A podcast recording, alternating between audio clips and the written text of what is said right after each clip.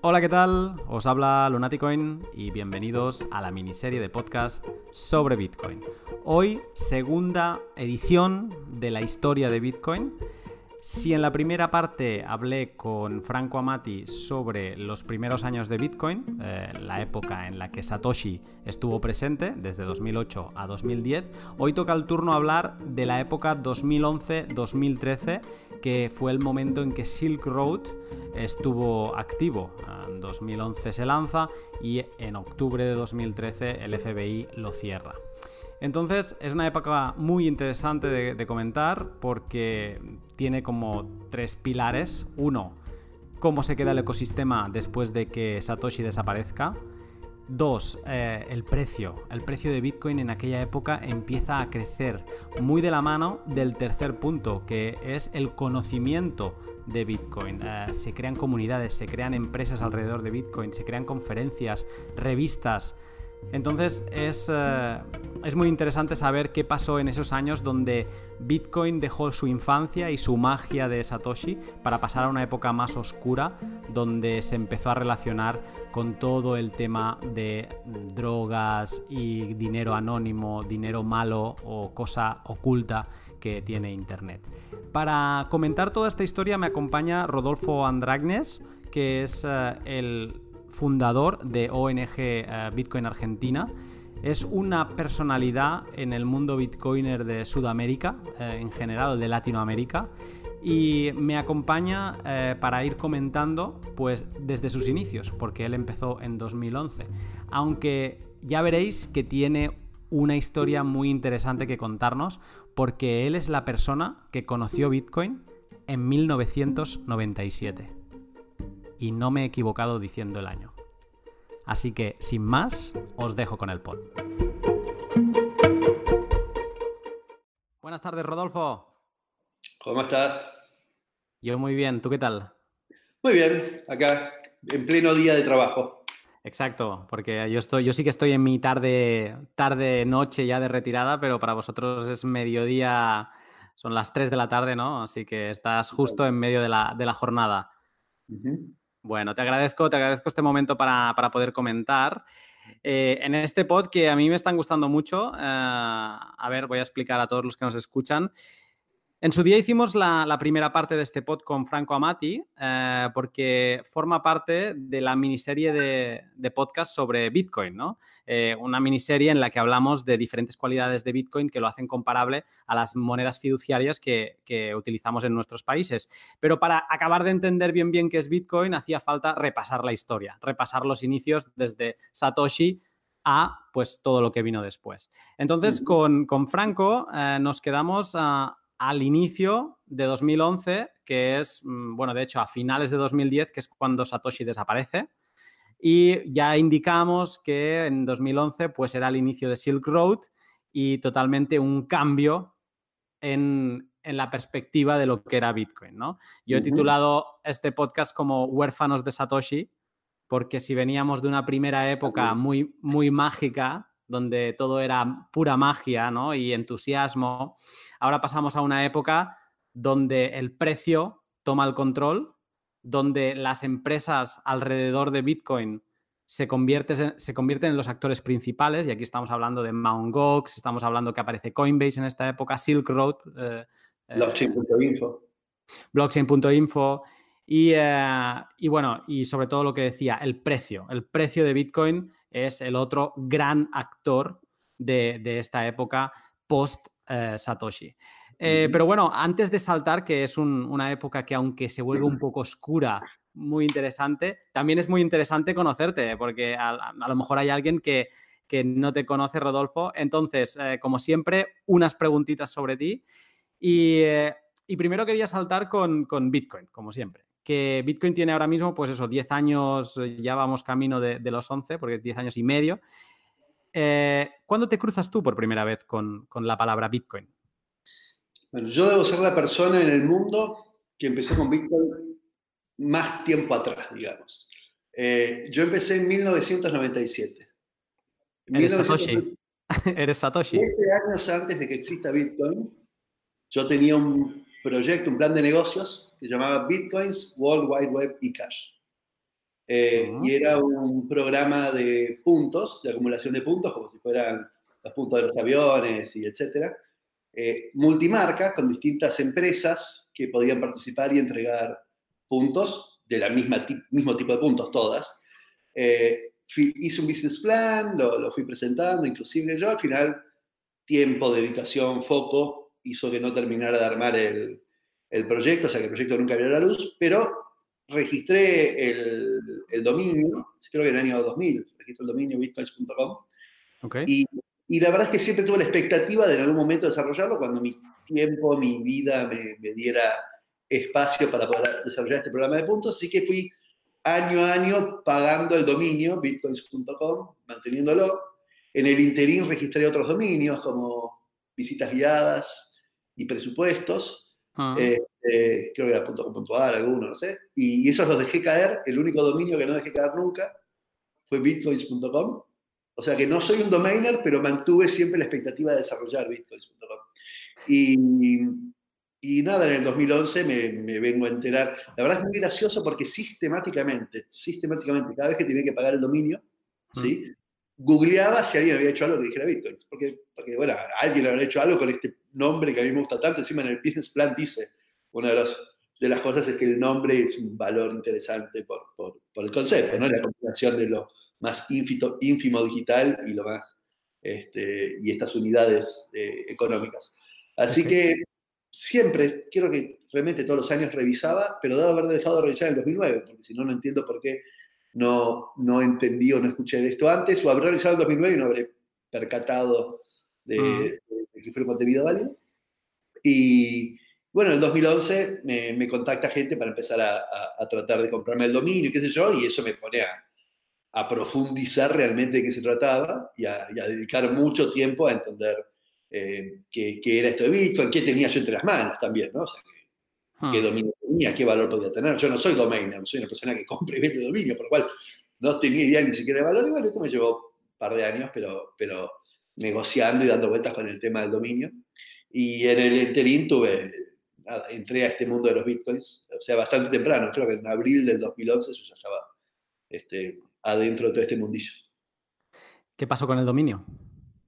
Y el dominio lo terminé vendiendo a la gente de MTGOX, justamente. Vos que hablas de MTGOX, Sí. eh, te lo vendía Marc Carpeles, eh, que es este, esta plataforma que finalmente quebró. sí. Marc Carpeles está en juicio que yo, pero es uno de los activos que están justamente en litigio en, en el juicio de MTGOX, porque es uno de los activos de, de, de MTGOX. El dominio. ¿eh? O El dominio. es- con ese, con ese al final, ¿no? Porque cuando lo empecé, también, o sea, obviamente Sonso podría haber registrado bitcoin.com. No lo hice porque estaba disponible, pero cuando yo lo registré, imagínate. La primera vez que se registró fue en el 2007 o en el 2000 algo, no me acuerdo, bitcoin.com. Pero, pero siempre pensé que era como las unidades, ¿no? Eran Claro. los bitcoins, sí. eh, más que el bitcoin. Yo lo que daba era puntos, ¿no? Era bitcoins. Pero, pero bueno, si hubiese registrado bitcoin.com hubiese sido todavía mejor. A pesar de que entiendo de que yo lo vendí mejor que el dueño de bitcoin.com. Bueno. Sí, ostras. Ah, no, ahora, ahora me ha dado por, por mirar bitcoin.com, que no sabía quién era el propietario y de hecho no sé quién hay detrás. Veo que es una, una web enfocada obviamente a Bitcoin. Eh, bueno, hay un vídeo de Roger Ver, o sea, debe ser. Esto es hablando de bitcoin.com. Ese En- sí, dominio está sí la en la administración. No sé si es dueño o está en administración de Roger Ver. Hmm, Eh, aparte, una, una cosa bastante simpática por ahí que, que- que sucedió en ese momento, donde yo tenía bitcoins.com y estaba negociando con otros para, para la compra-venta del dominio. ¿sí? Hmm. Y, y- y yo negociaba como si bitcoins.com fuera el único dominio que estaba disponible, porque bitcoin.com nadie sabía dónde estaba. Ya. Y, y finalmente cuando yo hice una, yo arreglé un poco el tema, alguien salió con que tenía bitcoin.com también, así que Y- fue muy gracioso. Pero Bueno. bueno, pero bueno nada, la verdad que, que es una parte muy simpática de, de- de esta historia, al menos de mi historia, y es parte de las razones por las cuales me dedico a lo que me dedico hoy, ¿no? No, no por Bitcoin, sino por... Es una especie de ser agradecido, ¿no? Yo soy una persona agradecida y, y es como que, ¿por qué yo tenía el dominio bitcoins.com? Porque, digo, porque sí, porque el destino, pero bueno, hay gente que agradece al destino o agradece a Dios o agradece a quien quiera. Hmm. Yo de alguna forma agradezco lo que me tocó y lo que descubrí y ayudo a otros a entender y a descubrirlo. Con esto que dices, ¿cómo te cambió la vida el descubrir el Bitcoin de, Satoshi? Sustancialmente. Eh, es más, acabo de escribir un, texto que se llama La descentrología y Bitcoin. Eh, yo ya era, yo ya reflexionaba bastante sobre cosas, sobre, sobre el valor, sobre la energía, sobre distintos aspectos. Eh, Bitcoin me hizo me hizo entender el concepto de valor un poco diferente, me hizo entender el rol que tiene la confianza en la construcción del valor, que el valor no es intrínseco, sino que el valor lo da la gente. Eh, el valor es, existe cuando algo satisface una necesidad y, y, entonces alguien lo valora. Entonces la gente que le da valor a las cosas, las cosas no tienen valor, tienen un potencial, si quieres, de valor, pero, pero ah. cuando alguien valora eso. El dibujito que hace mi hijo, yo lo valoro un montón, y si quizás me, me roban el auto, prefiero que me devuelvan el, el, dibujito y se quede en el auto, y el ladrón no valora para nada el dibujito, se queda con el auto y me el dibujito. Entonces el concepto de valor es un concepto que no va directamente asociado a precios, sino a, Entonces todas estas reflexiones sobre el valor me ayudaron muchísimo, me cambiaron muchísimo, me hicieron profundizar sobre muchos aspectos eh, vinculados a, de dónde surge este valor, por qué le doy valor, por qué satisface una necesidad que significa. Entonces, reflexiono sobre, sobre aspectos un poco más axiológicos. La axiología es el origen del valor. Este, es una filosofía del origen del valor. Eh, poco más eh, físico y químico, que tiene que ver con la energía. Bueno, la verdad que me ha cambiado mucho en ese sentido. Y por otro lado, otra cosa que me ha cambiado muchísimo es mi forma de, creer. ¿sí? Eh, yo ahora me, cuesta dar por sentado cosas. Viene algún idóneo a decirme algo, viene un médico a decirme algo, ¿sí? No porque seas médico lo doy por válido. o sea, como que termino de procesar yo las cosas o de, o de revalidar. Tomo lo que me dicen, los diarios, ya aparezco muchísimo en el diario y la verdad es que no, no escriben lo que yo digo. Un periodista me entrevista y no dice lo mismo que yo digo. Entonces, si eso me pasa a mí y me doy cuenta de cada uno de mis artículos, ¿qué le debe pasar a cualquiera? Al, al presidente, al gobernador, al, entonces, entiendo las cosas como, como una construcción, como un objetivo detrás. entonces, soy mucho más escéptico, mm. pero, pero, pero camino más confiado, por otro lado. Y otra cosa más que me ha cambiado bastante es eh, respecto a mí, a mi personalidad, a mi forma de... Yo, por ejemplo, ahora uso, uso ropa con más color, eh, sombrero, ah. anteojos, digo, cosas que quizás antes qué dirán, ¿sí? qué opinarán. Y, hoy me doy cuenta que lo importante no es lo que diga Warren Buffett o lo que digan todos de, ah, pero vos estás en esto, que es, una locura. Y lo importante es lo que uno es capaz de reflexionar y de, de entender. Entonces, no es tanto encontrar afuera las respuestas, sino encontrar en uno las respuestas. Así que eh, a mí me ha cambiado mucho, mucho a nivel personal, a nivel este, mental, un montón de cosas. Así que Bitcoin nada que ver tiene conmigo, o sea, no tiene nada que ver conmigo con el tema económico. Sí, eso te iba a decir. Me, me, permite vivir bien, este, sino que ha tenido que ver más con, con aspectos filosóficos y, y personales. Así que mm. sí, es muy importante. Sí, a, la gran mayoría de la gente que le pregunto, pues siempre está relacionado con un, o al menos lo que me responden, aunque tenga que tenga mucha más profundidad, siempre es un, aspecto económico, porque se dedican a ello y, en, tu caso me ha sorprendido esta parte más, pues fuera del precio y fuera de, las cosas que se tocan, ¿no? de empresas o, es muy interesante, pero igualmente ahora, porque lo has dejado medio caer, te, quería preguntar si vives de cripto a día de hoy, o sea, de algo relacionado con, Bitcoin, cripto, llámale como quieras. Eh, sí y, no. A ver, la verdad, yo el año pasado tenía un instituto terciario, sí, que fue el primero en el mundo de dar títulos sobre la blockchain, junto a la empresa de Franco, que tenía asignatura. Sí. Eh, por lo cual, digamos, mi, sustento era un poco el, ese SIT.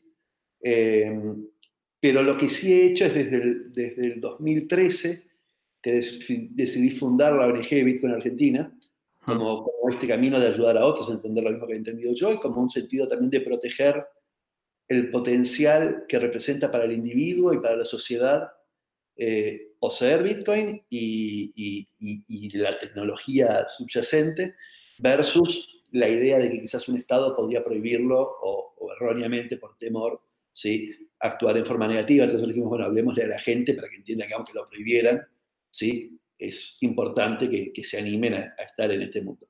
Entonces, con la ONG, y la verdad es que desde que tengo la ONG, eh, hay seis proyectos diferentes en los que estoy metido, todos sin de lucro. O sea que yo hoy dono mi tiempo, básicamente, este, o, dedico gran parte de mi tiempo a todo lo que es el ecosistema cripto. Desde el 2016 me dedico full time a la ONG, dejé de trabajar en el por más de que era dueño, ahora lo vendí.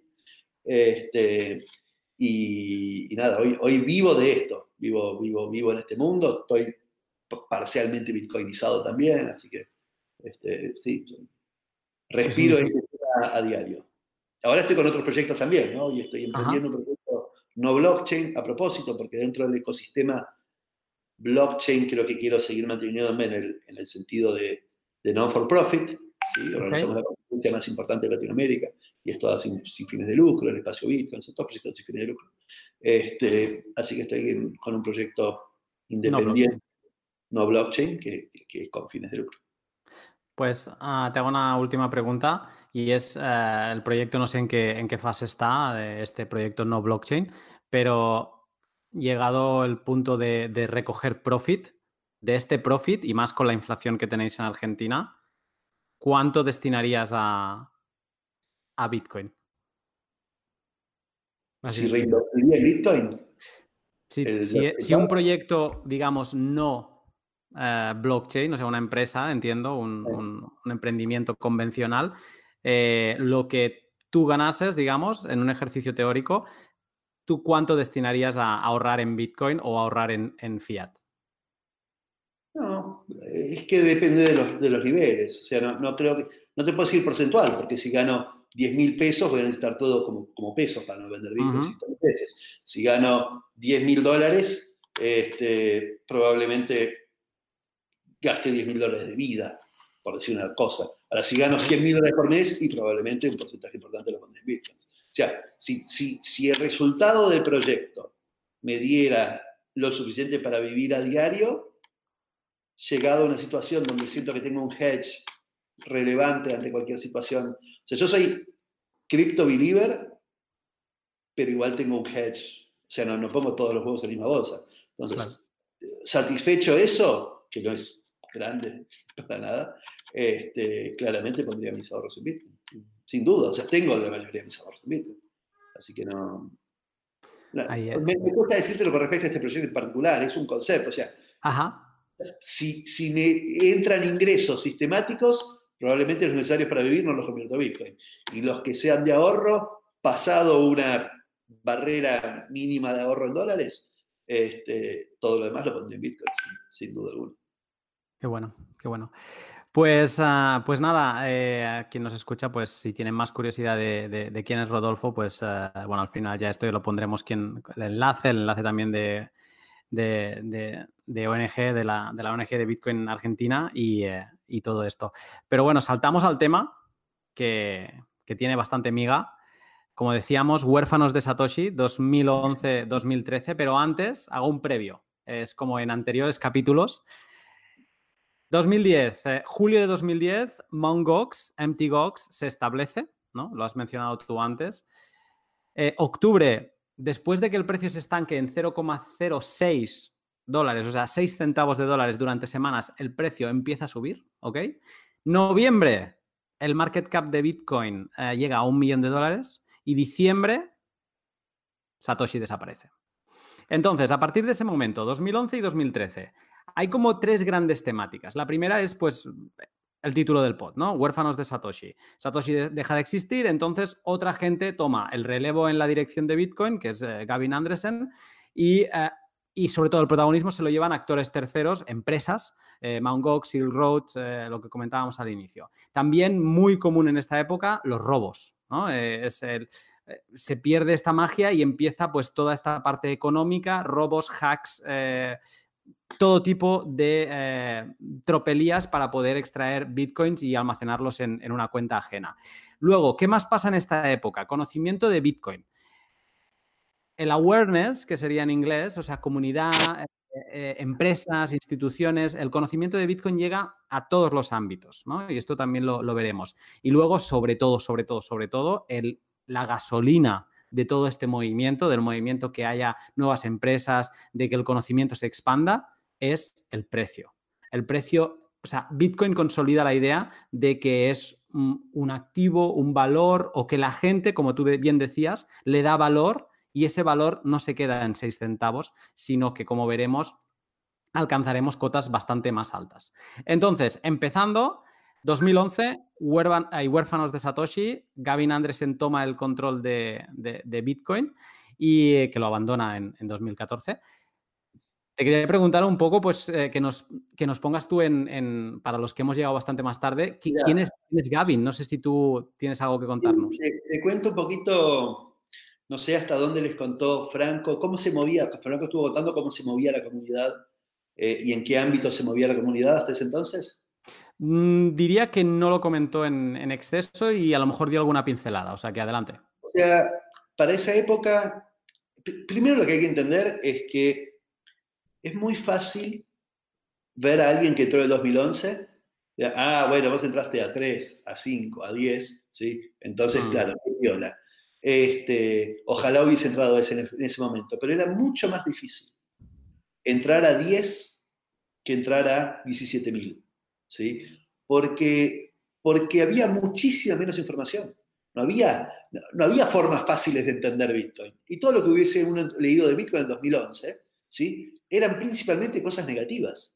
Era, se había artículos de diarios donde uno confiara, ¿no? que no es que uno entraba a plataformas de cosas donde discutía Bitcoin para entender de Bitcoin. O sea, el, acercamiento natural que uno hubiese tenido era por algún artículo de, diario, por algún comentario de alguna persona illuminati, iluminada, este, y son en todas condiciones negativas, por lo cual, en general, a mayor riesgo, mayor ganancia, ¿sí? pero el riesgo era muy alto, muy alto está en esa época.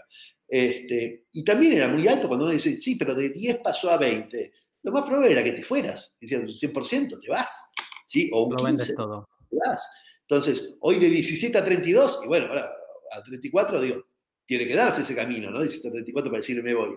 Allá era, eh, digo, no es, no es fácil entender lo que vivíamos los que estábamos en esa época, tratando de entenderlo desde lo que hoy da uno por válido y, sentado y, reconoce, ¿no? Entonces, eh, pero ¿a, qué viene esto? En definitiva, a los espacios donde se discutía Bitcoin, ¿sí? Bitcoin ah. se discutía en los canales de IRC, Internet Relay Chat, eh, que ya para la época del, 2008 era una cosa que prácticamente no se usa. O sea, yo estoy en Internet desde el 94, ¿sí? traté de fundar, en el 93, traté de fundar la asociación AAWI, Asociación Argentina de Usuarios de Internet, ponele, y, todo era IRC, era IRC, IRC, IRC, después empezó ICQ y, y, y AOL y otras cosas, pero todo era IRC. En ese momento la era común, pero a la altura de que nace Bitcoin, está Bitcoin, IRC lo usaban algunos pocos en el mundo como, como una plataforma donde básicamente era muy techy, muy, muy, muy nerdish, si uno quiere eh, decir, ¿no?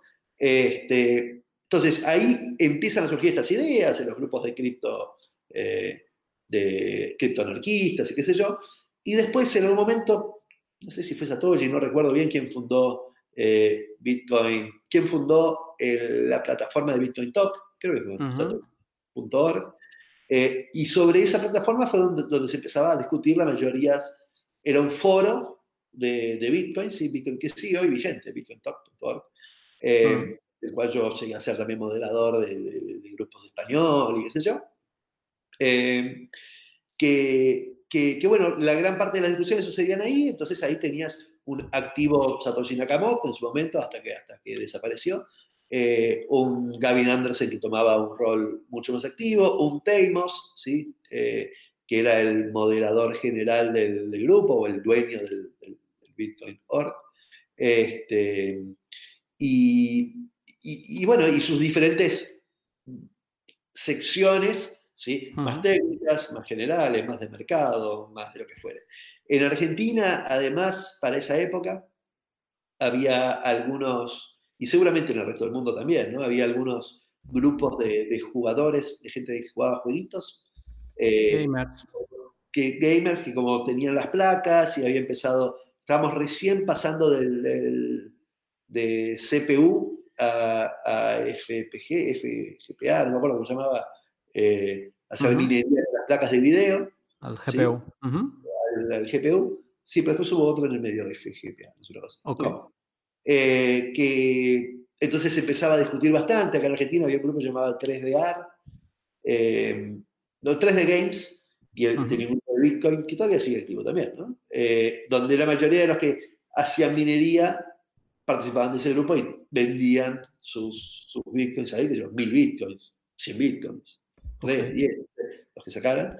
Eh, entonces fue, fue, fue un mundillo que había que saber dónde estaba, no es que leías en el diario de yo.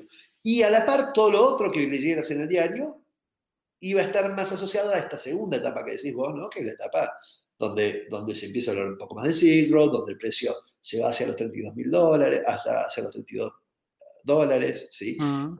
Eh, una etapa donde, donde el precio, o sea, concretamente empezaba a subir. Yo entré en abril y creo que el precio estaba yendo hacia los 32. Sí, ahora, ahora, ah. ahora marcaremos los, las fechas del precio para poner en contexto. Eh, pero antes de saltar al precio, tú lo dices, es 2011 es el inicio de, Silk Road, que es como un importante para entender la, sobre todo lo que decía la, la, media de, de, Bitcoin, es la época oscura, yo lo definiría así, ¿no? Como Bitcoin es malo y es para drogas y es el, la, moneda de la deep web y es todo lo oculto, ¿no? O sea, hay esa, imagen de, Bitcoin. Eh, pero yo, como te, decía antes de, Gavin, que ahora lo mencionabas que, también estaba en el foro y que era más activo, eh, hay un cambio también porque hablamos de, una persona que es un líder anónimo y pasamos a, un líder de, developers que es eh, visible con su foto y tal. Y te quería preguntar si, tú notaste algún tipo de, cambio en la dirección o, el hecho de que Gavin fuera alguien conocido, ¿eso cambió algo o, no?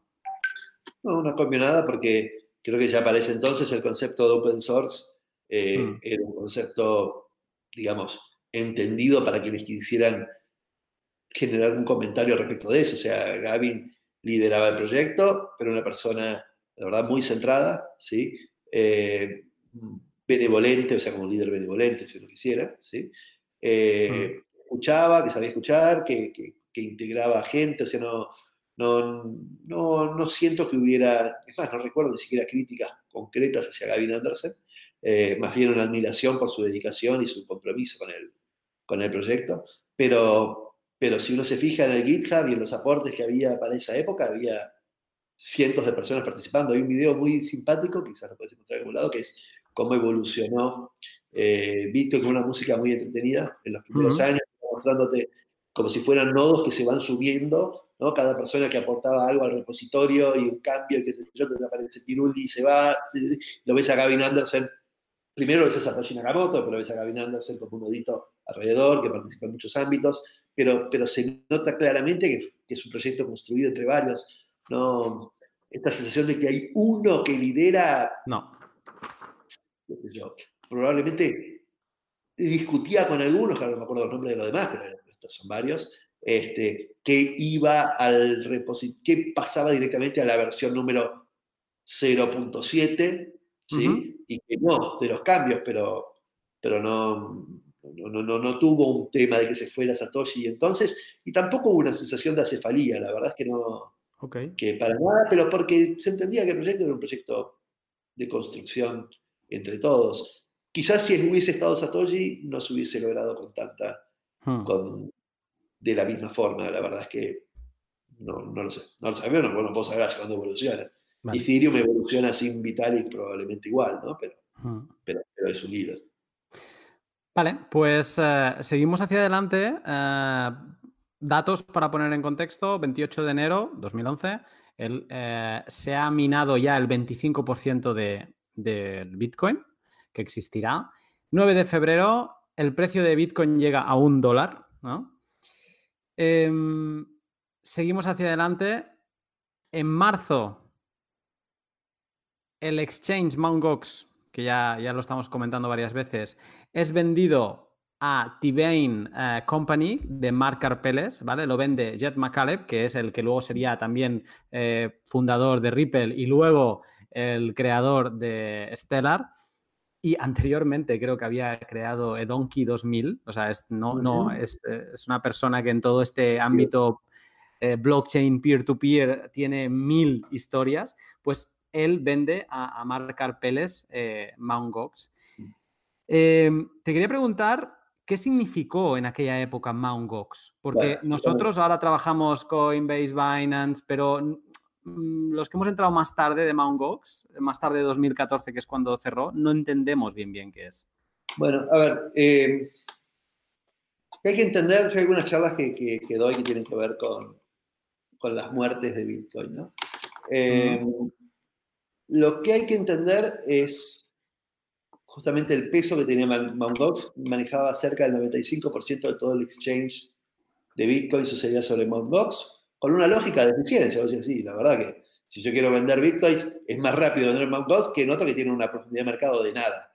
¿Está bien? Mm. Entonces, es como que uno en ese momento decía, y sí, es lógico, siempre va a haber una grande donde todos quieren operar ahí porque hay más profundidad de mercado y qué sé yo. Este, pero cada vez, al igual que con Satoshi liderando y concentrando el poder en el desarrollo, que no sé cuánto, cada vez que Bitcoin atravesó una etapa donde desaparece alguien, ¿sí? que concentraba, en realidad fueron siempre oportunidades de crecimiento del ecosistema.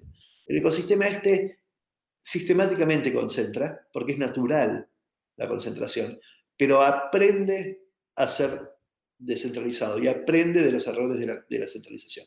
Entonces, eh, Vos me decías, bueno, ¿qué importancia tuvo Metegox? Metegox se convirtió en el líder principal. En ese momento había otra competencia llamada TradeHill, que llegó en un momento a tener hasta el 8 o el 10% del mercado. Otro que quería comprar el dominio, obviamente, bitcoins.com. Este, yo hablaba con los dos del, ecosistema.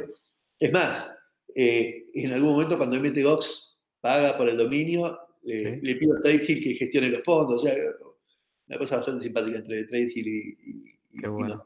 yo, este, pero, pero sí, más adelante en la historia, cuando vean que, que MTGOX desaparece, básicamente lo que estaba pasando es que el 95% del mercado se encontró con que su exchange, que concentraba el 5% del mercado, quiebra, desaparece. Entonces, eh, eso generó una, crisis importante, el precio obviamente se va a desplomar, qué yo, pero todas estas cosas son como partes de un aprendizaje, partes de, de yo uso una palabra mucho, se llama resiliencia, ¿sí? Ah. Eh, y, es lo que hace Bitcoin. Lo que no te mata te fortalece. Entonces, lo que Bitcoin fue haciendo a lo largo de estos años es, es aprender de su resiliencia, de, entender qué es lo que estaba mal con esa forma en que estábamos haciendo las cosas y, a partir de ahí tender a hacerlas diferente y en ese tender a diferente entender que para sobrevivir es, hay que hay que pensar distinto y actuar distinto. Y entonces, en forma natural, después de una crisis, después de un riesgo, después de qué sé yo, el mercado se amolda y, crece más fortalecido porque ese riesgo ya no lo va a tener. Entonces, ah. en realidad las 100 muertes de Bitcoin, cuando yo doy esta charla de 100 muertes de Bitcoin, este, es en realidad el proceso que fue haciendo Bitcoin lo que es hoy. Es un sistema, hay que entender a Bitcoin como un sistema eh, vivo, una construcción social. ¿sí? No es una cosa escrita en piedra, no es un código inamovible, todo el tiempo se están modificando las cosas. ¿sí? Pero como, como, una construcción social y como una especie de ser vivo, ¿sí? porque ante ataque se va, se va a mover y qué sé yo, eh, justamente lo que tiene es esto, es que se puede adaptar, que, pueden, que puede aprender, que puede mejorar. Ah. Entonces, a veces vemos con miedo a hoy, cuando llegues a la etapa de hoy, che, ¿qué pasa con la tecnología cuántica y qué sé yo? Es simplemente una amenaza más que, que como todo ser vivo va a tratar de, de evolucionar para, para, ser resistente ante los nuevos contextos. ¿no? Entonces, eh, eh, MTGOX fue parte de este, de este desarrollo inicial, de hacer profundidad de mercado, ¿sí? de que uno ah. pudiera rápidamente conseguir un comprador, porque como vos decías, antes no había precio prácticamente visto, era casi irrelevante el precio, y se arreglaba en estos grupos de IRC, ¿sí? Ah. o, de Bitcoin Talk. Entonces, cuando aparece MTGOX y empieza a tener profundidad de mercado, la verdad es que agilizó la, posibilidad de comprar y vender bitcoins.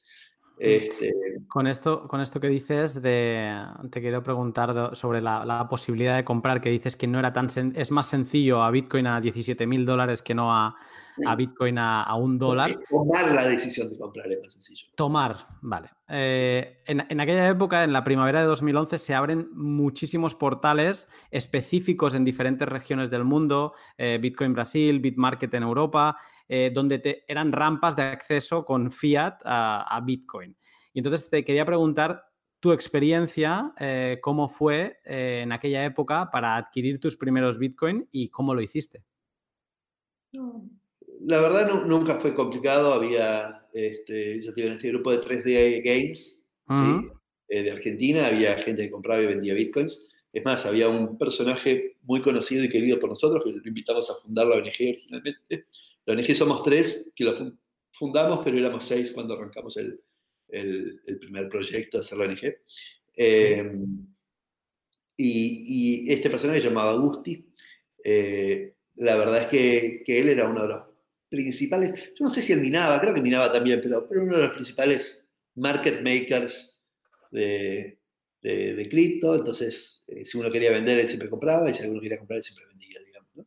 Eh, entonces en Argentina teníamos ese, ese, camino, aunque muchos de los que empezaron en, Bitcoin en esos años, en el 2010, 2011, y no conocían de 3D Games, eh, probablemente ah, recuerdo historias de gente mandando plata por sobre a Canadá, ¿sí? Para que una persona en Canadá le mandara Bitcoin después, o sea, entonces sí, quizás se daba también la condición de que era más difícil entrar a Bitcoin, no solo entender que valía la pena entrar y, sopesar los riesgos como una cosa no, no relevante, ¿sí? Mm. Era difícil llegar a, poder tener, porque tenías que moverte en unos espacios bastante particulares y, de una forma no, tan tradicional. No existía comprar por tarjeta de crédito, no existía transferencia bancaria a ningún lado.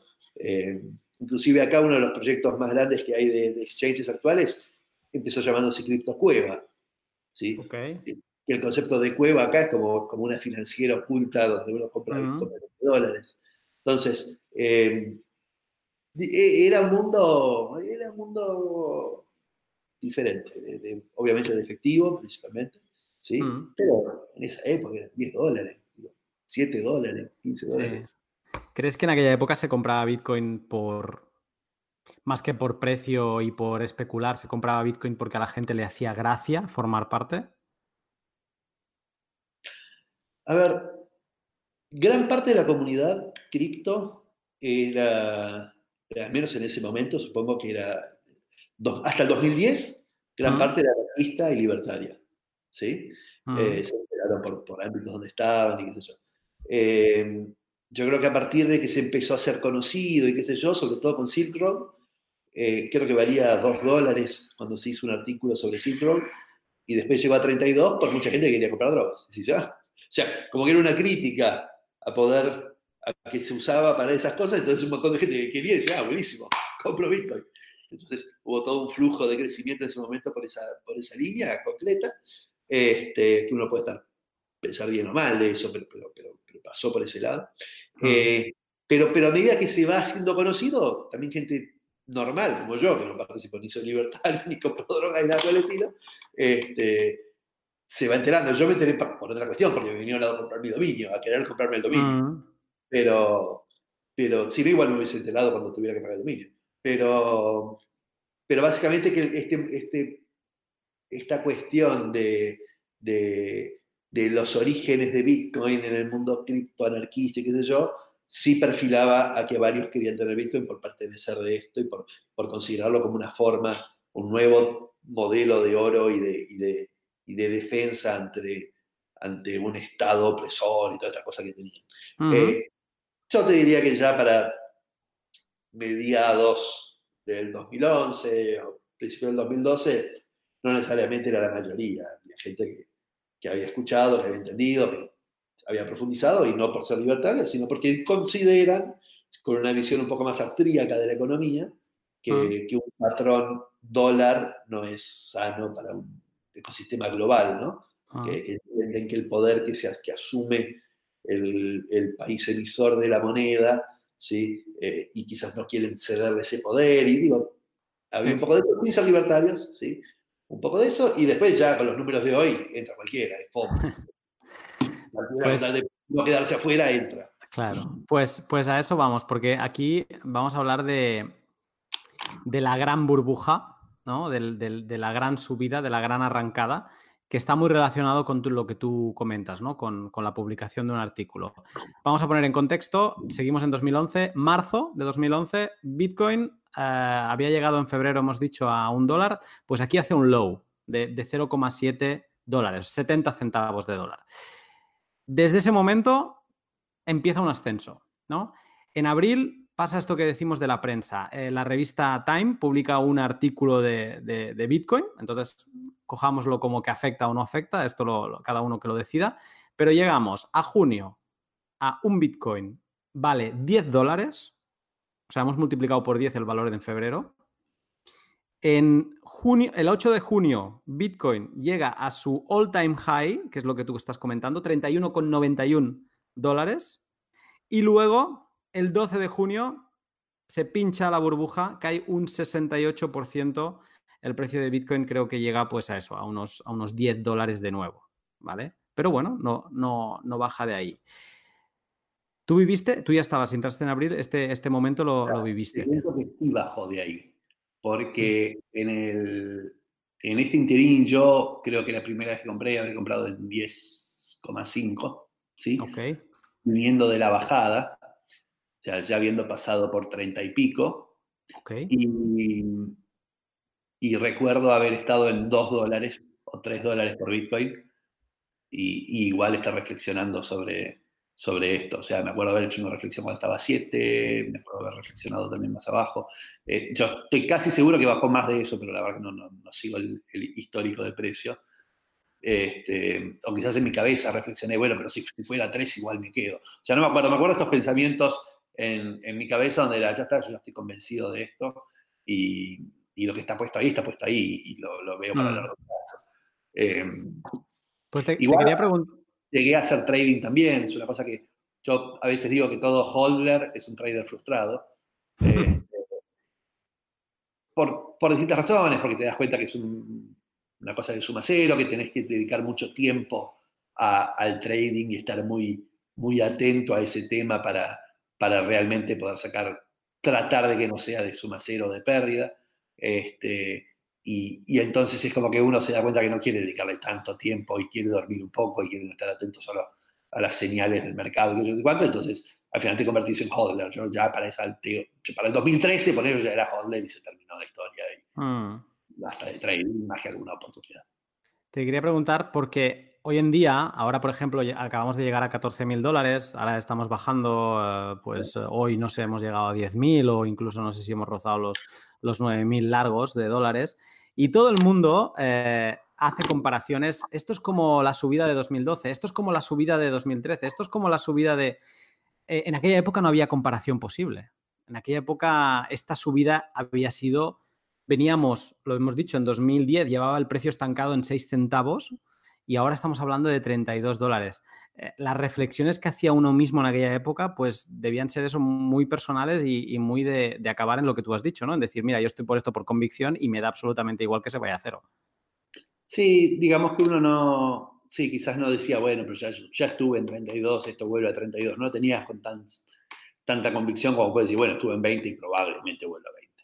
Eh, hmm. Sí, era más difícil en ese sentido. Eh, y el que sea más difícil hacía que bajara más también, ¿no? Porque al haber menos confianza, el valor tiene que ver con la confianza, al asumir mayor confianza, menor utilidad esperada, sí, a menor utilidad esperada, menor valor. Entonces, este, yo doy charla justamente sobre el origen del valor. y, y, entonces, obviamente, a medida que uno tiene mayor grado de confianza, o mayor historia vieja para construir sus verdades, eh, termina, termina en general el mercado teniendo un poco menos de volatilidad, un poco menos de, ascensos y descensos eh, tan pronunciados, porque, porque estás con la tranquilidad de que la vez pasada llegó hasta tanto. Y entonces son profecías autocumplidas, no así funciona el mercado, funciona psicológicamente. Este, entonces, todo eso sí, tiene un rol importante, como decís, de si había historia previa o no. No es que no había nada de historia, porque para llegar a un dólar, sí tiene que haber salido de cero. Entonces, de cero a 10 centavos, o sea, a un centavo, a una, lo que antes lo que valía la electricidad, que era 0,005, fue la primera vez que tuvo valor. Este, entonces, porque no fue la primera vez que tuvo valor cuando los compraron por pizza, ¿no? Eso fue la primera vez que se intercambió por algo físico. Ah. Pero, pero, pero nadie hacía tanto ese cálculo de decir, a ver si la historia pasada se va a repetir en el futuro. Hoy yo soy de los convencidos de que la historia pasada no se repite en el futuro, sino que lo único que genera es bases de conocimiento y de confianza para tratar de creer que esto va a suceder en el futuro, ¿sí? Pero yo juego al póker y que me haya salido en la última carta eh, eh, full, no quiere decir que la próxima vez en la última carta me va a salir full. O sea, por más que estadísticamente la historia, sí, pero puede no pasar. Entonces, simplemente uno construye su verdad en base a, las cosas que, le fueron pasando y, bueno, entonces el mercado reacciona también a eso, porque hay una psicología común del mercado. Después de esta subida, el precio, digamos que se calma, porque al final ha sido una burbuja como la que hemos vivido pues, en 2017, en, llámale burbuja, hay gente que le llama pues eh, eh, como una crisis de stock, de, que no se, puede, no se están vendiendo suficiente, bueno, con lo que sea. Pero digamos que el precio se, calma un poco y vuelven a pasar otras cosas o se vuelve a hablar de, otras cosas. Muy importante es que Wikileaks en junio, ya estamos a mitad de 2011, eh, empieza a aceptar Bitcoin. Y con esto hablamos tuvimos una charla interesante con Franco, que mm, de hecho eh, Satoshi habló con, con, Assange en su día en, en, Bitcoin Talk, eh, porque Assange planteó en 2010, cuando aún estaba Satoshi, la utilización de, Bitcoin y Satoshi básicamente pidió que no lo utilizaran, que Bitcoin no estaba listo para para algo tan grande, tan público como Wikileaks, ¿no? Y Franco apuntaba que podía ser uno de los motivos por los que, que Satoshi eh, pues que hubiera, se hubiera ido, ¿no? Él también apuntó a que Gavin lo, llamó el FBI a declarar porque era la única persona así como visible y digamos que diferentes factores, Wikileaks, FBI, eh, esta presión de, más gente, pues que fueran, eh, pudieran ser motivos que, él, que él se fuera. ¿Tú qué crees de esto? Depende, depende de quién cree uno que es Satoshi. ¿Tú quién crees que es Satoshi? No, la verdad es que me es casi relevante en el sentido de que me es solo relevante por, por la diversión de saberlo y porque, porque es mejor tener una imagen en la cabeza que una realidad en el... Eh, digo, es como un libro, ¿no? Es lindo el libro, imaginarte lo que pasa y cuando ves la película a veces dices, bueno, no es así como yo me lo imaginaba el personaje. ¿no? Entonces, ah. la única relevancia con respecto a saber quién es Satoshi no es que si fuera, por ejemplo, el boludo este que uy, perdón, este, el, el, el Wright. ¿sí? La verdad que, que, qué decepción que fuera este muchacho. Eh, ah. Por cual es eso, ¿sí? Ahora, que tenga una relevancia él dentro del ecosistema me es irrelevante. Entonces, las razones por las cuales haya decidido salir Satoshi, qué sé yo, no, no, no le dedico mucha cabeza, ¿sí? Sí creo que el FBI puede haber tenido algún rol, sí creo que, no sé, mira, si, vuelvo a esto, si fuera Craig, ¿sí? Craig en su declaración de hace poco eh, dice que él se fue del ecosistema cuando vio que se empezó a usar para cosas eh, non santas como drogas y bla, ¿sí? Entonces, si fuera él, eso sería, tendría congruencia con lo que decís, allá de las 700 incongruencias que dice, ¿no? Eh, pero pero, pero sí, puede ser, puede ser que tuviera que ver con eso, puede ser con, con, que entendiera que ya era hora de pasar al anonimato absoluto. O sea, entendamos que él venía haciendo anonimato en toda su construcción, ¿no? En la construcción de, sus mails, en la construcción de sus fechas de nacimiento, en la construcción de su nombre, en la construcción de todo, pero el único ámbito donde no era anónimo era el ámbito donde se expresaba y, y hablaba.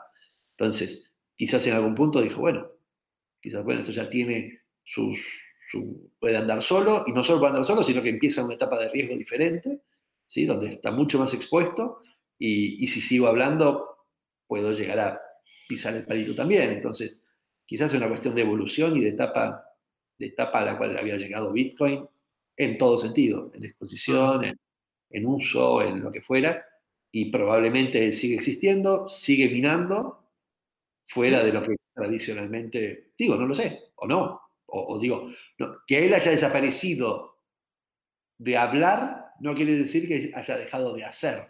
¿Sí? Él puede haber empezado a hacer con otro nombre, haber minado con otro nombre, haber hecho todo. Entonces, hablamos del millón de bitcoins, no sé si hablaron de eso con Franco, pero el millón de bitcoins, que, según Sergio Lerner es un...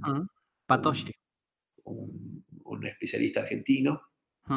Este, eh, él dice, bueno, estos son los bitcoins minados por, por Satoshi Nakamoto hasta tal fecha, porque era la misma máquina, el mismo, mismo tipo de procesadores, bla, bla, bla.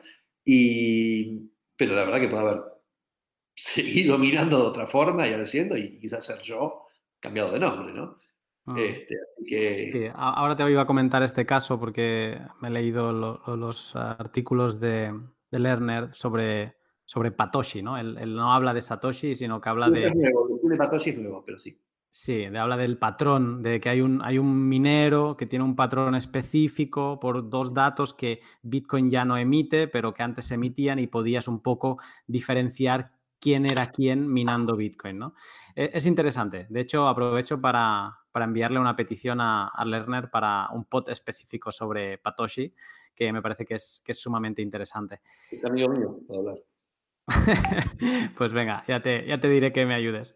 Entonces, eh, siguiendo para adelante, interesante comentar que en junio de, mm, de ese mismo año hay un breach de seguridad en Mt. Gox donde se, se filtran 60.000 cuentas y donde pues básicamente a los hackers se conectan y venden tu, el Bitcoin que tenías tú en tu, en tu cuenta, haciendo bajar el precio de 17 dólares, que era el mercado, pues claro, vaciaron los libros y se quedaron a, un centavo, ¿no? Uno más, ¿no? O sea, no, fue el único, pero sí para, explicar a la gente, pues, qué cosas pasaban en aquella época y qué lleva a un exchange, al gran exchange del momento, al Coinbase, al Binance de, ese momento, a cerrar, pues, eh, un par o tres de años eh, más tarde. Más cosas que pasan eh, y para seguir avanzando. Junio, pues BitPay, que se sigue hablando de él, lanza la primera wallet para smartphones. Hoy en día todo el mundo estamos con, el smartphone mirando todo, enviando, espera que te envío. Pues la primera wallet la tenemos en, junio, eh, así a nivel comercial. en agosto, más exploits. MyBitcoin pierde 150.000 bitcoins estas cantidades a precio de hoy son estratosféricas.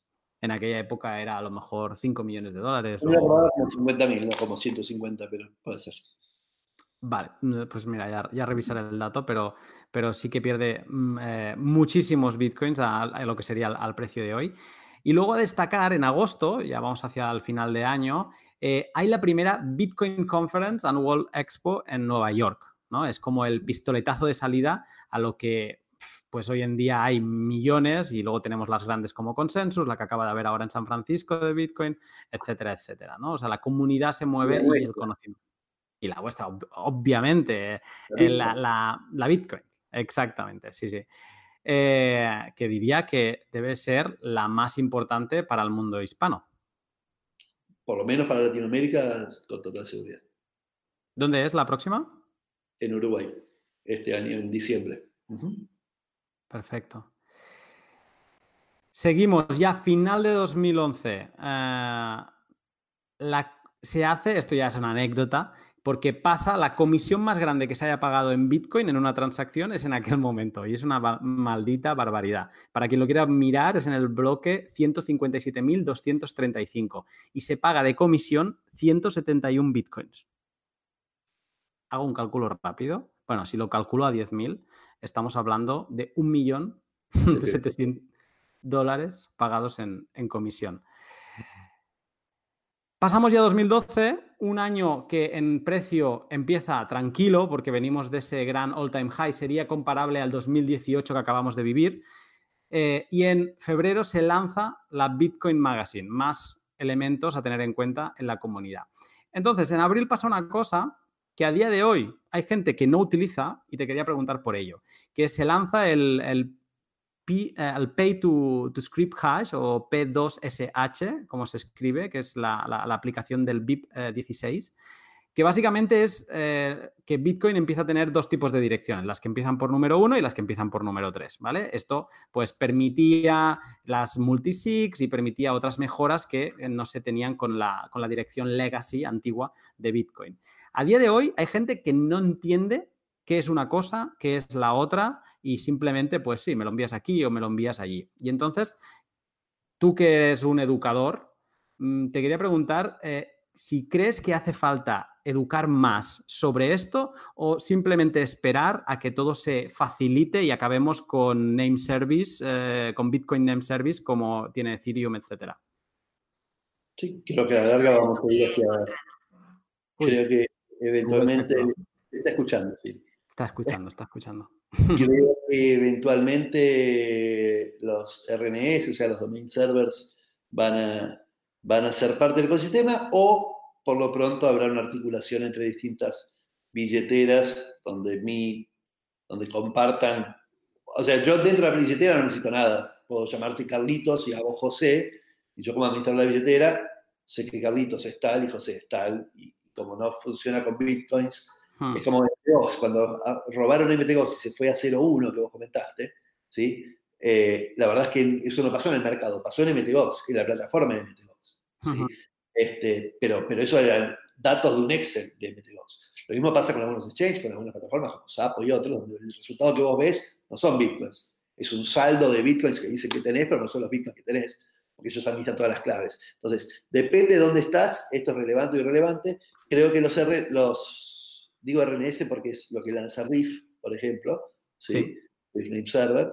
Eh, es algo que probablemente sea parte del, futuro. Lo que sí creo que es irrelevante si es uno, si es tres, qué sé yo, sí es más relevante a nivel nuestro técnico de saber, che, es ideal que utilices una billetera Batch 32 o, o, tal cosa. ¿Por qué? Porque a medida que vayan evolucionando las herramientas, eso le da más, más ventajas, ¿no? O sea, operativas, pero, pero creo que hoy es un tema cuasi irrelevante. Si usas Legacy, si usas Segwit, es ideal que recibas en Segwit porque vas a poder mandar comisiones más bajas. Es ideal, es ideal, pero como Bitcoin quizás hoy todavía no está en el, y por suerte no está, ¿sí? al alcance de todo el mundo, ¿sí? Eh, y, es complejo para usar, y vos por suerte nombraste, bueno, apareció la primera billetera en celular, pero antes de eso había que bajarse el Bitcoin, desde Bitcoin Org había que bajarse el Bitcoin Core y usar el Bitcoin Core como billetera, ¿no? o, bueno, había otras en su momento. Este, entonces, el, esto fue haciendo que sea más fácil usar, pero a la larga todavía, o sea, pero hoy todavía no es usado por todo el mundo y hay bastante técnico detrás. Con el tiempo esto va a desaparecer. sobre todo a medida que aparezcan Layer 2, Layer 3, o sea, Layer 1, 2 y 3 sobre Bitcoin. Eh, Bitcoin se está consolidando como protocolo y es lo importante, y después otros layers, como pueden ser RSK o, mismo Ethereum u otras cosas este, que tengan layers por encima, eh, empezarán a traer servicios. Pero, pero no creo que sea la preocupación hoy, ni que a nosotros nos deba preocupar si alguien realmente entendió por qué le conviene eh, tal VIP o tal otro VIP. No, no. Sí es importante que entiendan, cuando nosotros enseñamos, no enseñamos si es uno o tres, en todo caso eso es simplemente la versión, ¿no? El 1, 2, 3, 4. Pero, pero sí tratamos de explicar que es una SID, que es un HD, digo, esas cosas que son un poco más relevantes respecto a cómo preservas tus fondos. Perfecto. Eh, dices que por suerte no está todo el mundo embarcado en Bitcoin. ¿Por qué? ¿Por qué? Porque no está listo para que sea así. O sea, el, Bitcoin, el precio con Bitcoin y qué sé yo, así, esa es la forma en que Bitcoin básicamente se da a conocer en el mundo.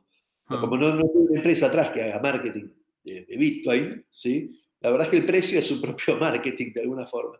Pero, pero eso hace que mucha gente entre y después se arrepienta y se vaya y el precio sube y baja y qué sé yo, y en el interín queda gente que entiende. ¿no? Ah. Este, nueva gente que entiende y genera una nueva base eventualmente de, de, mínima o de, o de confianza. Pero, pero claramente no está listo para que entre la misma cantidad de gente que entró cuando valía 20.000, porque no, las transacciones se saturan, porque la, red se satura, porque todo funciona sobre el layer 0. Este, digo, por, cuando hablo de layer 0 hablo de, a nivel protocolo, ¿no? La transacción es una transacción de Bitcoin formal y, etcétera. No layers como pueden ser Lightning, o RSK. Programación encima o etcétera. Eh, el lenguaje de programación. Entonces, eh, digo, no, estamos listos para eso. No, no, siento un Bitcoin listo para eso. Todavía se asumen riesgos, riesgos de, fallas y de, cosas que, digo, para mí le falta. Le, falta para llegar a ese, a ese nivel. Y yo siempre digo, yo no corro. O sea, otros corren. ¿Quiénes corren? Hay un artículo muy lindo que escribí sobre eso. Pero, pero ¿quiénes, ¿quiénes corren en este espacio? Corren las empresas porque tienen necesidad de generar ingresos para mantener la empresa. ¿no? O sea, ah. hay, empresas del sector que sí les importa que esto ya pase. Los exchanges, que digo, necesitan que haya mucha gente haciendo exchange. ¿sí? Ah. ¿Entiendan? Lo que importa es que hagan trading. Eh, las consultoras, hoy Accenture y Deloitte y etcétera, necesitan vender. Entonces tienen una unidad de negocio que se llama blockchain y necesitan generar, vender blockchain. Y como hay blockchain públicas no están listas para poder soportar el nivel de transacciones que requiere la información que genera un Estado o una empresa, ¿qué hace? Le vende blockchain privada. Pareciera que hoy sí, lo importante es la blockchain privada. No, la blockchain, lo importante es la blockchain pública. Pero lo que pasa es que no está lista para poder satisfacer las necesidades que tienen las empresas. Y yo no dije que tenga que ir a satisfacer hoy las necesidades. Yo digo, esto va a funcionar en un futuro y va a satisfacer cualquier necesidad, pero hmm. no es hoy, no es ya. Lo que está haciéndose ya es construir las bases para que eso suceda. Entonces, eh, la verdad es que no, no, sé si me preocupa tanto el que hoy se llene de gente, ni me preocupa que llegue a 20, ni me preocupa que esté en 5. O sea, lo único que me preocupa es que, que sea lo suficientemente confiable y funcional y, y, y, que sirva como, como, que entienda qué, quiere ser, si quiere ser de valor o no, que se construya sólida eh, y después sobre eso se construirán las otras cosas. me, ha encantado esta, esta, reflexión y ya te pediré que me pases este, este artículo que, comentas también para, para, ponerlo en, debajo del, del podcast. reeditándolo, pero sí, para otro Perfecto. Pues eh, Dices que es importante que se construya, que se construya bien eh, y, si seguimos evolucionando, pasamos a, mayo de 2012, hay alguien que también se interesa eh, en que se está construyendo algo y se está construyendo bien. El FBI se le filtra eh, un, estudio, un, informe que había hecho que se titulaba ¿Qué es Bitcoin y cuán anónimo es y qué vulnerabilidades plantea Bitcoin para las autoridades? O sea,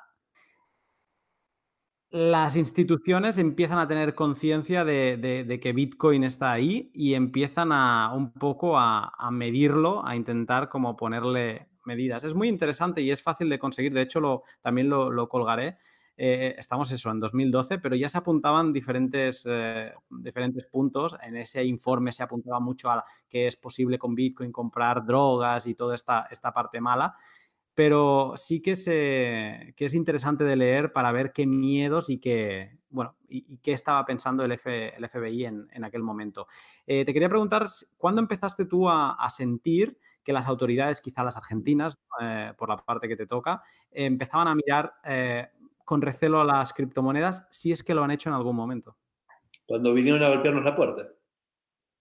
¿Qué pasó? Y en el 2013 vinieron a, buscar a la Fundación Bitcoin Argentina, que nos llamábamos, eh, no éramos una fundación inscrita formalmente, ¿no? Este, y, a cuestionarnos cómo era eso, cómo, cómo, hacíamos las declaraciones de, ingresos y, y etcétera. Eh, al final la Unidad de Información Financiera nos invitó a, cordialmente a, hablar con ellos y explicarles de qué se trataba este, este mundillo y cómo era que se podía hacer trazabilidad y no verdad. Y, y, nada, la verdad que terminaron teniendo una visión mucho más positiva de, de, Bitcoin, de su potencial y, y, entender que en realidad no era una cosa más, más de temer, sino que, que, de dejar claras algunas cosas y base a eso publicaron la, la resolución 300, que básicamente dijo que se podía operar con Bitcoins en Argentina pero, digo, si el Bitcoin interactuaba, que si en esa operación interactuaba algún, alguna entidad que tiene que hacer declaraciones de eh, sujetos obligados, se llaman, ¿no? Sujetos obligados de declarar cuando una operación es sospechosa. Eh, entonces tenían que avisar que hubo una operación hecha con Bitcoin. Por ejemplo, si yo quería comprar un auto y lo pagaba con Bitcoin en la concesionaria, la concesionaria tenía que decir, tenía que pedirme a mí cuál era el origen de fondos, ¿sí? Lo cual tampoco tenía que ser un gran problema. O sea, Anti-money laundering. Sí, básicamente esas, condiciones. Eh, ahora, ahí fue cuando nos vinieron a buscar. Pero, pero ya de antes, cuando decidimos hacer la ONG, en nuestro caso en Argentina, a diferencia de otros países, había varias razones para las cuales pudiera ser mal visto, y era que eh, en Argentina estaba sonsamente prohibido poder tener, comprar dólares o mandar dólares afuera. Entonces, obviamente que el Bitcoin cumplía también un rol en eso, ¿no? En poder acceder a, dólares afuera o, era una forma de tener dólares. Era una forma de tener Bitcoins, punto. Pero que casualmente ah. también tenía valor afuera. Entonces, por eso armamos la ONG. Con, por si venían a pelear contra eso, alguien tenía que poner la cara y, hablar las cosas positivas que tenía y el potencial que dejaba, y etc. Y, entonces ese fue el rol de la ONG y fue cuando decís, ¿cuándo pensamos esto? Y la verdad que cuando decidimos armar la ONG, ya a principios del 2013, eh, ya teníamos clara esta posibilidad de que el Estado eh, pensara mal sobre las criptomonedas. Qué bueno, no sabía que este era el origen. Eh, ¿os, han, pedido más información al, transcurso de los años? Sí, hemos interactuado esporádicamente con, con gobierno. a ver, no, saben demasiado, ahora obviamente que sí, que ya todos saben y, no es tan normal que nos vengan a preguntar cosas. Eh, y nosotros siempre hemos sido lo bueno de que nos preguntaran a nosotros, esa es otra de las razones por las cuales lo pusimos, porque dijimos, si van a ir a preguntarle a alguien, mejor que le pregunten a alguien que tenga la visión positiva de esto, ¿no? Y no vayan a preguntarle al primer nabo y que, y, por querer ganar, no sé, eh, cucardas o lo que sea, eh, plantear una visión negativa del del ecosistema. Entonces, lo bueno de que nos vinieran a preguntar a nosotros es que nosotros era una visión siempre protectora de los derechos individuales, ¿sí? de la privacidad y que yo sé cuánto, pero, pero positiva respecto al potencial tecnológico de la tecnología.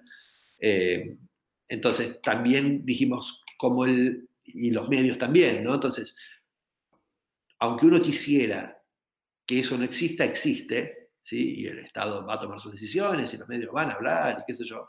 Eh, entonces dijimos, al menos que el que hable, no, no, no, es que tuvimos que pelear por ser la ONG Bitcoin Argentina, a hacerlo y la gente empezó a reconocer el valor que aportábamos y, los medios nos empezaron a entrevistar y los gobiernos nos empezaron a preguntar.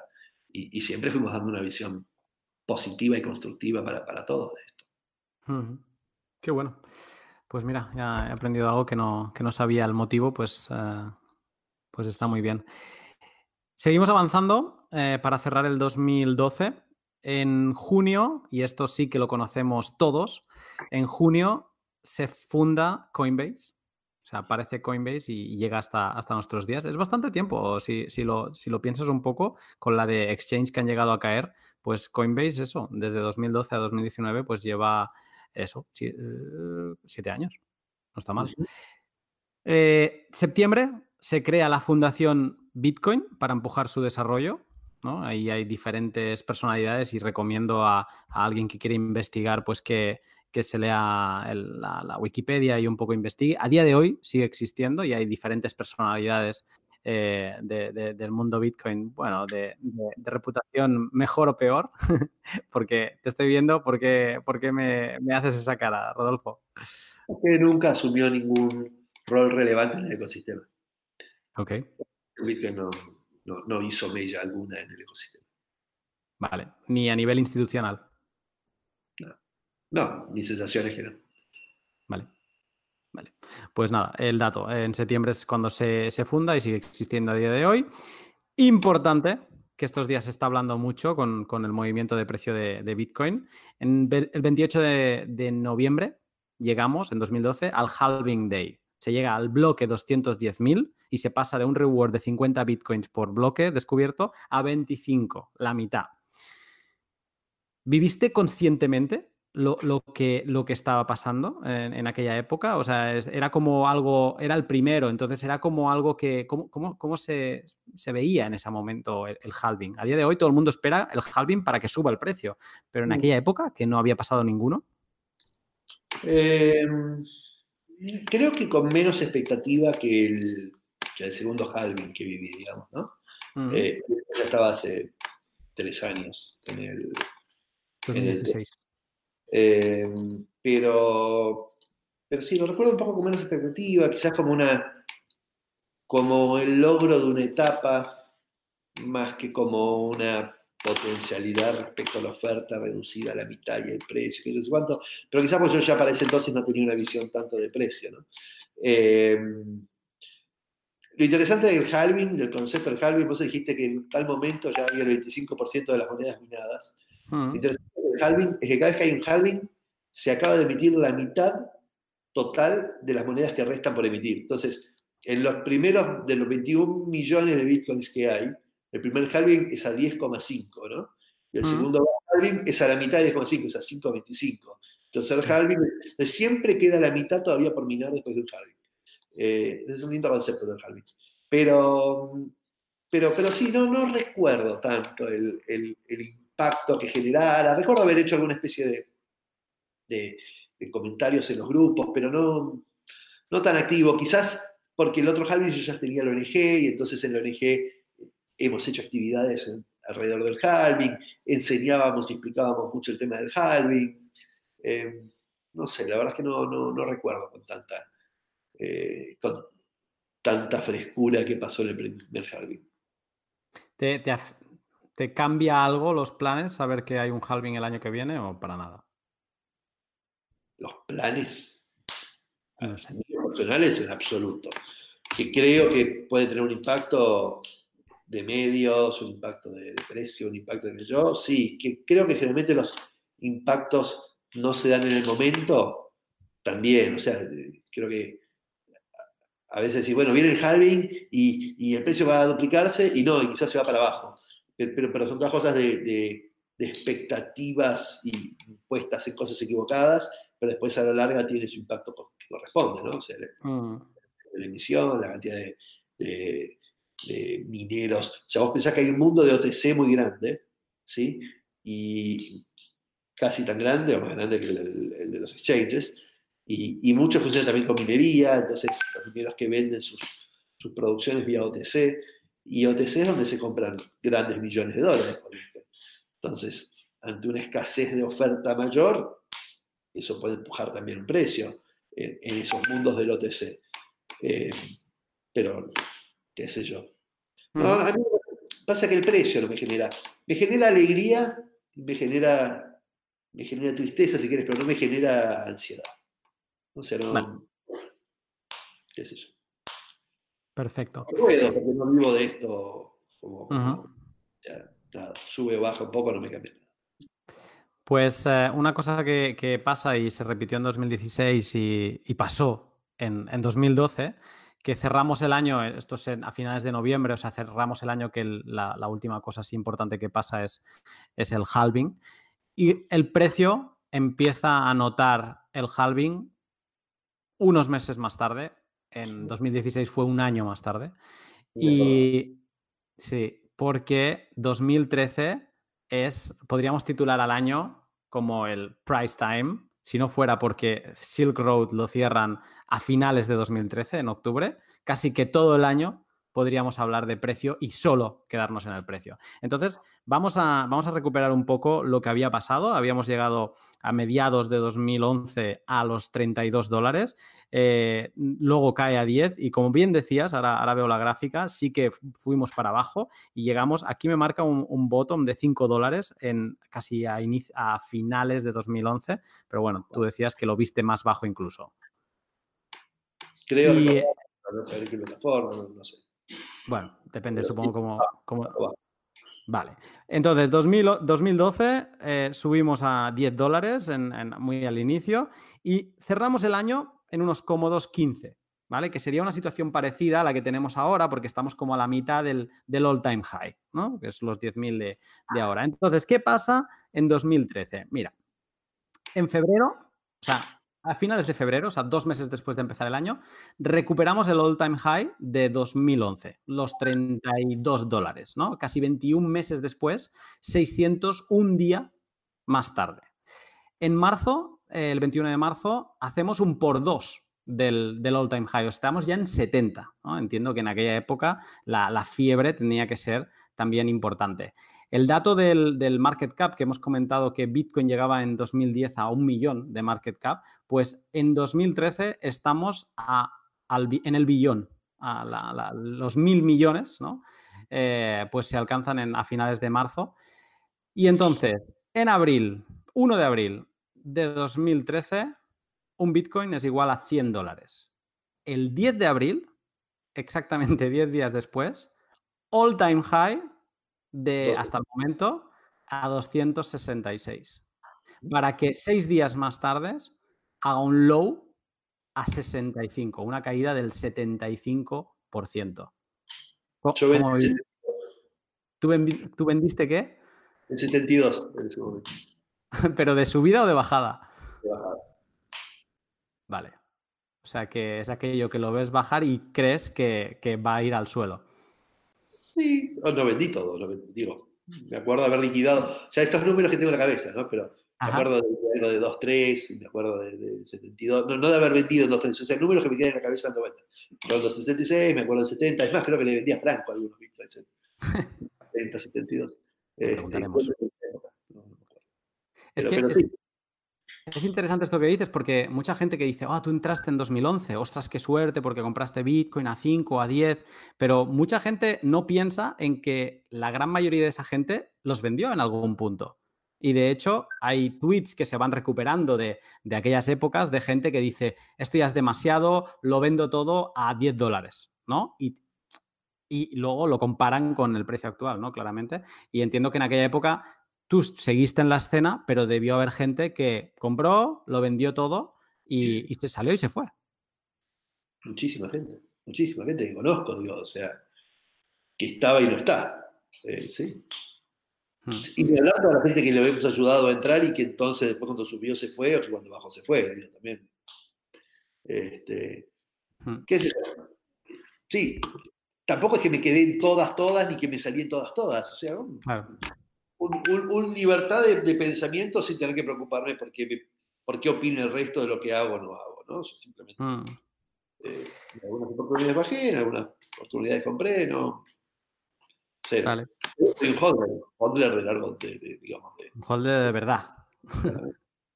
Muy bien, bueno, el precio no es que se acabe que 2013 la actividad de precio se quede ahí, la actividad de precio seguirá trabajando y se volverá más loca, pero este pot acaba antes que eso y acaba pues con lo que empezábamos, que era Silk Road, y ahora te preguntaré, no te he preguntado mucho de Silk Road, pero ahora te, preguntaré para cerrar el pot. Silk Road, el, 2 de octubre, el FBI cierra pues, este marketplace, que era como un eBay, eBay donde todo era con Bitcoin y donde se vendían pues cosas ilegales y cosas legales. Eh, conocimos el caso en un pot anterior de Adrián Verde que había comprado en Silk Road y había perdido todos sus Bitcoin que tenía ahí para comprar incluso moneditas físicas de Bitcoin, estas que se ven siempre en las portadas de los libros, pues eh, que también se vendían cosas normales. Eh, entonces, Ross Ulbricht, que era conocido como Dread Pirate Roberts dentro de, Silk Road y de la, escena de, Deep Web y Dark Web, eh, fue declarado culpable. De hecho, está cumpliendo ahora mismo dos sentencias de, cadena perpetua, más unos cuantos años más, que no, no sé qué sentido llega a tener eh, acumular eh, cadenas perpetuas más años, además. te quería preguntar, pues, cómo viviste todo este proceso de, de Silk Road, que, cómo se vivió en la, en la escena y, cuál es tu opinión de, si es que tienes alguna sobre, sobre Ross en, en, este caso. A ver, no puedo tener una opinión concreta sobre lo que pasó, lo que sí no me cabe duda es que hay toda una manipulación de, hacer un, de dar un mensaje con, hmm. con este tema de Ross Ulbricht. O sea, si era relevante o no relevante, si le decirlo. Digo, quizás yo nunca estuve en la escena del, del Dark Web, en mi vida entre la Dark Web a la, a la Darknet, este, ni en mi vida compré droga, por lo cual, digo, no era un tema que a mí me, en lo personal me, motivara particularmente el tema de la existencia o no, lo que sí reconozco la, lo importante de que existan espacios que a pesar de no estar regulados, eh, uno pueda tener la libertad o la forma de acceder. Si hay algunas drogas que están prohibidas, pero que vos consideras que te ayudan, no sé, con el cáncer, y vos querés probar eso, y que es un lugar donde probarlo, porque en realidad es tu vida y decidí vos. Ah. Entonces, eh, digo, no sé, no, no, estoy tan en contra de que existan formas de hacer cosas aunque no estén permitidas hacerlas, porque no creo que siempre lo que está permitido es lo que está bien, ¿no? Está ah. permitido hacer una guerra y matar gente y no me parece que esté bien. Entonces, creo que si hay una forma de pelear contra eso, tendría que poderse hacer, ¿sí? Este, o, a gente que tiene más plata para hacer una cosa y otros que no la tienen, y luego que le puedo darle plata a ese para ayudarlo a defenderse también. Entonces, no, no sé, creo que de alguna forma este, no, no, tengo una cosa ni positiva ni negativa contra, contra Silk Road. Sí me parece que dentro de la existencia de Silk Road, el FBI, que tiene su propio rol, va a tratar de, atacarlo y de, cosas, y, y será una pelea del gato y el ratón, y el que logra y gana, gana, ¿sí? Pero es un problema de ellos o sea, no me preocupa ni la existencia ni que el FBI esté, atrás y, no destruyó nada, porque eso fue el primero. Después hay otros, siglo dos y después hubo otros. Y, este, entonces, en lo que falló siglo habrán aprendido otros y, sigue habiendo este tipo de cosas. Pero lo, importante de eso fue que eliminó la, o sea, eh, de vuelta, tiene que ver con las 100 muertes de Bitcoin, pero, pero la existencia de Silk Road para muchos, para los no le dedicaban tiempo a pensar un poco más allá de lo que leen, ¿no? este, significaba que Bitcoin se usaba para, para, comprar drogas, conceptualmente, en, lo que podían decir los medios, en lo que podía decir el Estado, en lo que se podía apoyar el mensaje del status quo, ¿sí? Tenía que ver con eso. Eh, y el precio de Bitcoin estaba en, no sé, poquitito, en 60, 70. Cuando, creo que está en 116, una cosa así. Y cuando desaparece Silk Road, al rato se va a 260. Como diciendo, bueno, nos quitamos el mote de que se usa para esto, ¿sí? Y ahora ya está, esto riesgo, esta cosa del mote de atrás, que no sé cuánto, ya desaparece. Entonces ahora somos libres y ahora te demuestro que existe independientemente de eso. Y, el Bitcoin lleva, creo que 266 antes de, la desaparición de Silk. O sea, post desaparición de, de Silk. Este, entonces tuvo una relevancia como para quitarle el mote de que Bitcoin es para las drogas. Ahora, que si Rolls está bien o mal, qué sé yo, sé cuánto, yo creo que es, me cuesta tomar una decisión sobre si actuó bien o mal, si mandó a matar gente, yo no, no sé, miles de cosas se escucharon, pero como no creo en lo que leen los diarios, no creo en lo que diga el gobierno, no creo en lo que necesariamente otro plantee, salvo en lo que yo pueda construir de, a nivel personal de cuál es la verdad, como no soy capaz de construirlo, no tengo una opinión al respecto. Te puedo decir las cosas que he escuchado y que he leído, pero, pero realmente tengo esta cosa de que no quiero construir verdades en base a cosas que leo y escucho, simplemente en base a cosas que soy capaz de analizar. No soy capaz de analizar este tema, no hay forma de que te pueda dar una respuesta concreta de lo que pienso, porque mi único pensamiento es, es que no tengo herramientas para poder dar una justificación. Sí, las cosas que veo. Veo que ha generado un impacto positivo en el ecosistema y en el desarrollo de de este, así que bueno. Sí, es, interesante esto, ¿no? Hablábamos de, cómo afectaba una, pues una falla en la seguridad de Mt. Gox, de, diferentes eh, cosas que han ido pasando en el precio, pero esta no afectó y de hecho estamos en octubre, pues como avance de un siguiente pot eh, sobre la historia de Bitcoin, diré que, no es secreto, pero que a final de año llegaremos a los 1100 dólares en el mismo año que se cierra Silk Road. Y eso es significativo. Relevante que hay en esto, que hasta ese año, hasta el 2013, hasta, el, hasta los 1100 del Bitcoin, nadie escuchó hablar de blockchain. Lo único que se llamaba blockchain era blockchain.info, que era la plataforma, el, site este donde uno tenía billeteras de Bitcoin, ¿sí? Pero blockchain.info es donde tenía billeteras Bitcoin básicamente. Nadie hablaba de blockchain. Cuando cuentes la historia que viene después, ahí aparecen las historias de blockchain. ¿Por qué? Porque si no se hundían todos. La tecnología que estaba atrás, y yo, entonces disociemos Bitcoin, que es una cosa mala, especuladora, no sé cuánto, y empezamos a hablar de blockchain, que es lo realmente importante. Y la verdad es que, nada, es como pasa ahora, que el Bitcoin llegó a 20, ¿sí? Y entonces, bueno, no hablemos más de esto, hablemos de las stablecoins, ¿sí? Entonces ahora el nuevo parripollo, antes era la ahora son las stablecoins. ¿sí? Este, a la larga, lo importante es modelo de construcción de confianza que tiene Bitcoin. Y, punto, y todo lo demás va apareciendo y, bajando. Este, y cada uno tiene su rol, la blockchain tiene su rol, las stablecoins tienen su rol, pero, pero el gran disruptor, el gran que marca camino, el gran todo es Bitcoin, al menos eso es como lo veo yo, este, o como me lo viene demostrando, no es porque soy un testarudo del Bitcoin, un Bitcoin maximalista.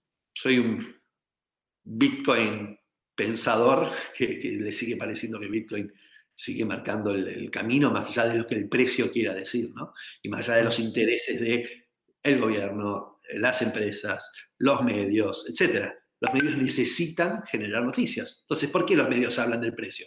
Porque es una noticia. ¿Qué va a hablar del medio de Lightning Network? ¿Qué le importa Lightning Network? ¿Sí? Pero es lo importante, no es lo que te diga el medio. Entonces, eh, eso es lo que te decía del artículo este, donde por qué se construye. O sea, por qué, básicamente la reflexión es, ¿qué miramos los bitcoiners ¿sí? si no estamos mirando el precio? O sea, ¿qué, somos locos? ¿Por qué creemos en esto si el precio se va de 20 a 3 y seguís teniendo 20? ¿Qué estás mirando? ¿No te das cuenta que Warren Buffett dice que está mal? ¿No te das cuenta que Piruli, ¿qué, qué miras? Entonces, es eso, es, que vemos otras cosas. Eh, pero, pero sí, la palabra blockchain es una palabra nueva, no nueva, irrelevante, hasta que el precio llegó a 1300 y se desplomó. Así que, pues, pues es, es buen, puede ser un buen título para la siguiente fase. Venimos del principio de Bitcoin, hoy estamos en huérfanos de Satoshi y eh, Bitcoin de, de blockchain podría ser el, el siguiente. Eh, Rodolfo, muchas gracias por, por, acompañarnos en esta historia, tú que estuviste desde 2011, pues irnos explicando cómo se vivió en, en aquella época donde Satoshi nos, nos deja y donde se quedan, pues, esta época más de adulto, ¿no? Es la, pasamos de la infancia a, sin, casi sin adolescencia a llegar al mundo adulto dentro de, Bitcoin y donde pasan cosas malas y donde tienes que ir creciendo e irte adaptando, pues, Silk Roads, Van etcétera, etcétera. Muchas gracias y te quería preguntar, como siempre, si alguien te quiere seguir, si alguien quiere ver mm, estos artículos que vas publicando, mm, ¿cuál es el mejor medio para, localizarte y ver las cosas que vas haciendo? Googlear Rodolfo Andráñez. o poner un, algo que le avise cuando Rodolfo Andráñez publica algo. No soy tuitero, no soy instagramero, no soy facebookero, o sea, no acepto a nadie en Facebook. ¿no? Eh, hablo, reflexiono, doy charlas, conferencias, pero, no es fácil seguirme. No, no me interesa tampoco que me sigan, pero, pero digo, mm. eh, cada tanto escribo artículos y tienen cierta profundidad eh, conceptual. pues ya haré, ya haré por, por, irlos localizando, los pidiendo y así a medida que vayan saliendo, pues al menos yo irlos publicando, irlos compartiendo. Eh, lo dicho, Rodolfo, muchas gracias por tu momento y estamos en contacto. Gracias. Hasta